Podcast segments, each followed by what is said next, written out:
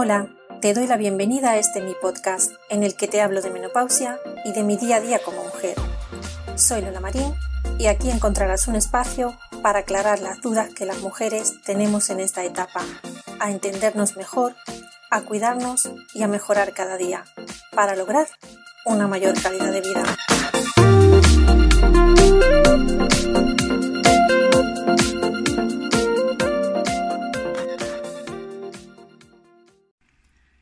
Episodio de hoy vamos a ver cinco falsos mitos sobre la menopausia.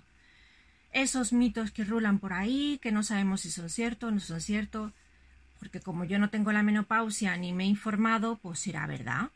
Pero cuando ya te llega la menopausia y ya estás informada y te preocupas, te das cuenta de esos falsos mitos que corren por ahí y que hay que eliminarlos. Vamos a ver cinco. El primero sería que los sofocos son el primer síntoma de la menopausia. Mm, no, no hay un primer síntoma. De hecho, hay mujeres que no tienen sofoco. ¡Qué alegría! Porque ese sofoco, ese calor tan grande que te entra, estés donde esté, da igual. Haga calor, haga frío, a ti te entra un sofoco enorme que no sabes dónde meterte.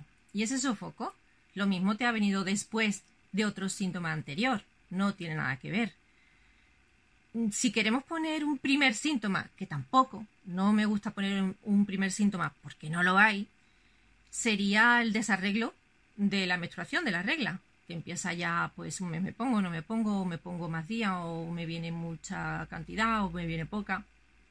Ese normalmente suele ser uno de los primeros síntomas. Quitando, lógicamente, a esas mujeres, ese 25% de mujeres que no tienen síntoma ninguno Ojalá yo hubiera sido una de ellas, pero bueno, oye, que he sabido mitigarlo y, y para ello me he tenido que informar bastante. Por eso estoy aquí, para decirte esos falsos mitos y que no te lo creas, no te creas todo. Y por supuesto, de fuentes que mm, tengan experiencia. Y yo te puedo asegurar que tengo alguna que otra experiencia en menopausia. Bueno, pues ese sería el primer mito. ¿Que el sofoco es el primer em, síntoma? Pues no, falso. El segundo, como mi primera menstruación me vino tarde, pues igualmente me vendrá la menopausia. O al revés, como me vino la regla muy joven, pues la menopausia se me va a ir muy joven. No, falso. No tiene nada que ver. No hay una fecha, igual que no hay una fecha en la que se sepa cuándo te va a venir la regla, pues no hay una fecha en la que se sepa cuándo se va. Es cierto que hay mm, una estadística y hay una eh, edad media, 53, 54, 55, pero no tiene nada que ver. Lo mismo esa persona de 55 tuvo la regla con 12. Entonces no tiene nada que ver. Y la, eh, yo, por ejemplo, que tuve la, la menopausia con 45, mis reglas fueron, no sé, con 14 años más o menos. O sea, mm, y hay niñas que tienen la regla con 12. Entonces, no tiene nada que ver. Nacemos con un número limitado de ovocitos y esos ovocitos se van perdiendo, se van perdiendo y se van perdiendo hasta que ya dejamos de ovular. Y cuando dejamos de ovular, comienza la menopausia. Y no se sabe la fecha. Así que no estés pendiente de cuándo me voy a poner o cuándo me va a venir y, cómo lo sabré. Saberlo lo sabes, porque hay muchos síntomas y eso ya en otros podcasts y en mi blog eh, escribo mucho sobre eso para que sepas cuándo te, cuando te va a venir la menopausia en función de los síntomas, no la fecha, porque no se sabe. Luego hay un tercer mito. En la menopausia, nada de sexo. No, no, para nada. Es cierto que hay mujeres que le bajan un poco la libido, que eh, no tienen ganas, porque, bueno, el insomnio, el sofoco, el estrés, la ansiedad, que ahora tengo el humor aquí arriba, que ahora lo tengo aquí abajo. Todo eso afecta. La zona íntima se ve afectada. Entonces hay veces que no es que no, no hayas eso, es que no tienes ganas ninguna. Pero eso se recupera.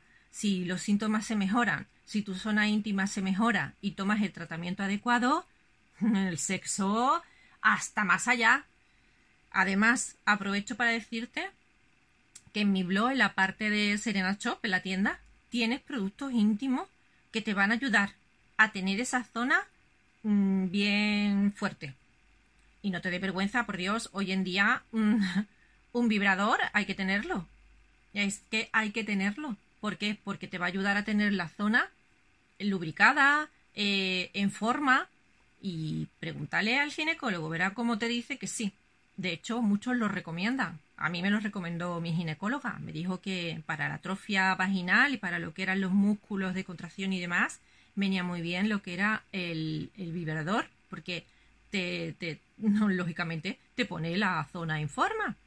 No te dé vergüenza, por Dios, y que se termina el sexo para nada. Si tienes algún problema eh, conforme a tu relación íntima, primero, habla con tu pareja, acláralo mm, todo, todo lo que te pasa para que él sepa por qué dices que no y poneros de acuerdo y los dos vais al ginecólogo si hace falta para que dé una solución. Nada, eso de que se acaba el sexo, para nada. El próximo mm, falso mito de la menopausia. Este es delicado. La terapia hormonal produce cáncer. Mm, no, no está comprobado. De hecho, el porcentaje mayor de mujeres que tienen cáncer de mama no han tomado terapia hormonal. Es decir, que no está comprobado. Es cierto que hay médicos de cabecera que te lo dicen. A mí me lo han dicho. Que no tome eso porque eso me va a producir cáncer de mama. Mm, pero ¿cómo podemos meter ese miedo en el cuerpo? Yo porque estoy informada, ni preparada y ya sé, llevo muchos años. Pero una persona que no tenga ni idea, lo primero que dice, ay, ay, yo cáncer de mama, no, yo no quiero esto, yo no quiero pastilla. No metamos ese miedo, por favor. Tú ve al tu ginecólogo, aunque te diga lo que te diga tu médico de cabecera. Y lo siento por los médicos de cabecera si me estáis escuchando, pero es que es imposible, o sea, no podéis saber de todo. Y no está demostrado. Yo he estado en conferencias en las que ha habido mm, profesionales de la ginecología, grandes profesionales de muchos años, españoles, y dicen perfectamente que la terapia hormonal hay que ofrecerla, que hoy en día mm, es uno de los eh, métodos más utilizados para mejorar los síntomas y que, bueno, puede tener un riesgo o una contraindicación como tienen todos los medicamentos. Pero es que mm, tú te has leído lo que pone las pastillas eh, anticonceptivas, porque nos llevamos casi toda la vida tomando anticonceptivos. Y eso, si, no, si, si, verdaderamente nos ponemos a leer todas las contraindicaciones de todos los medicamentos, no tomamos nada. No, por favor. La terapia hormonal no produce cáncer, no está demostrado, no. Pregúntale a tu ginecólogo y que te asesore. Habrá mujeres que podrán tomarla, habrá mujeres que no podrán tomarla, pero eso es regulable, no es algo general. El quinto y último mito. Bueno, pues al igual que nos dicen que la terapia hormonal produce cáncer, en este caso los médicos hago mucho te dicen que tienes la menopausia y que eso es algo natural, es algo normal y que te tienes que aguantar. Perdona, que yo me tengo que aguantar todos los síntomas. Todos. Sin remedio. No, porque es algo natural. No. No. Hay que buscar mejoras. Hay que buscar una solución para todo, hasta para el pelo seco, hasta para la piel seca, porque se seca. Eh, una cosa es que vayamos envejeciendo, que eso es algo natural, hay que envejecer y hay que aceptarlo. Y otra cosa es que los síntomas de menopausia no lo tengamos que comer con patatas. No. Por favor, es que estas cosas me ponen un poco nerviosa porque si yo llego a saber antes las soluciones y la... Em, no hubiera tenido insomnio, por ejemplo.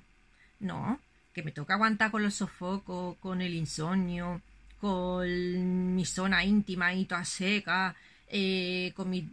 No, hay soluciones y por favor, ofrécela. Y si no sabes, pues manda al especialista. Pregunta. Siempre te digo lo mismo. Pregunta. Consulta. Si te tienes alguna duda, la que sea, eh, pregúntale a tu médico especialista en ginecología, por favor. No le preguntes a ningún otro médico. El del, eh, es que es imposible. Al dermatólogo es dermatólogo, no es eh, ginecólogo. Y el médico de cabecera es médico de cabecera. Y lo vuelvo a decir, lo siento por los médicos de cabecera, pero es que es así. Ya no sé, lógicamente, que estés especializado como médico de cabecera en ginecología. Bueno, pues eso es otra cosa. Seguro que ese médico te ofrece la terapia hormonal, eh, lógico. Así que por favor, hay muchos métodos hoy en día. Si no puedes tomar hormona, mm, eh, tengo un episodio, eh, o sea, un artículo en el blog de los peles de testosterona. Es que hoy en día mm, te ponen aquí un chip de estos, una cosita así, que se va disolviendo en el cuerpo y tienes la hormona necesaria en función tus necesidades. Te hacen un estudio específico. Claro, la seguridad social es ahora mismo aquí que yo sepa, todavía no lo pasa, pero los médicos privados, tú te vas a un ginecólogo privado y te da mil opciones. Miles. Bueno, y el láser en la zona íntima para lubricar y para mejorar. Bueno, bueno, es que no te puedes imaginar el avance que hay hoy en día y el desconocimiento por no informarnos. Todos mis episodios están publicados en mi blog lolamarin.info y redes sociales. Puedes seguirme de la forma más cómoda para ti, pero no te quedes con la duda. Pregunta todo lo que necesites.